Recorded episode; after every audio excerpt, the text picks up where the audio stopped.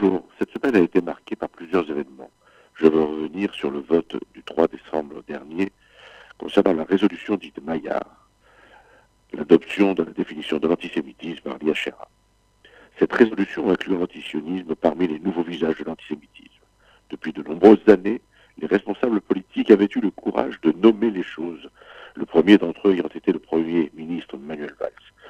Depuis, maire de Paris, Anne Hidalgo, et le président Macron n'ont eu de cesse de le réaffirmer. L'antisionisme est un des nouveaux visages de l'antisémitisme.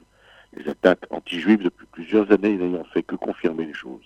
En France et en Europe, on crie mort à Israël et des synagogues et des juifs identifiés comme tels ont été insultés, attaqués et même assassinés.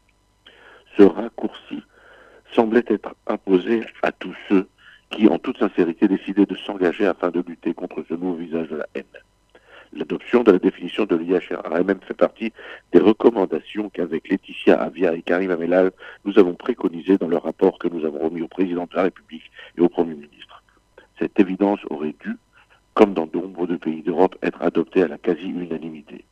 Mais c'était sans compter sur le clientélisme et l'antisionisme viscéral d'une grande partie des députés français qui ont fait de l'antisionisme leur fonds de commerce et leur cheval de bataille.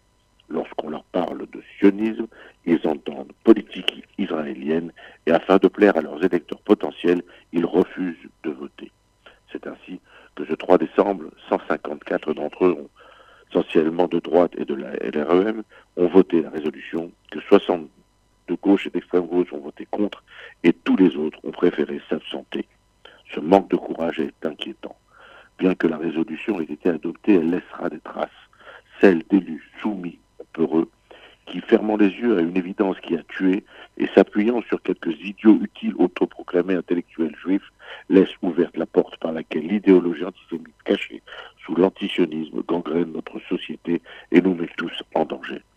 Depuis ce vote, les antisionistes n'ont eu de cesse de s'exprimer et de crier leur refus d'accepter ce vote. Et des campagnes virulentes ont commencé.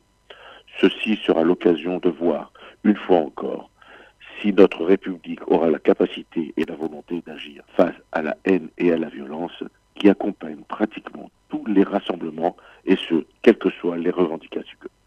À la semaine prochaine.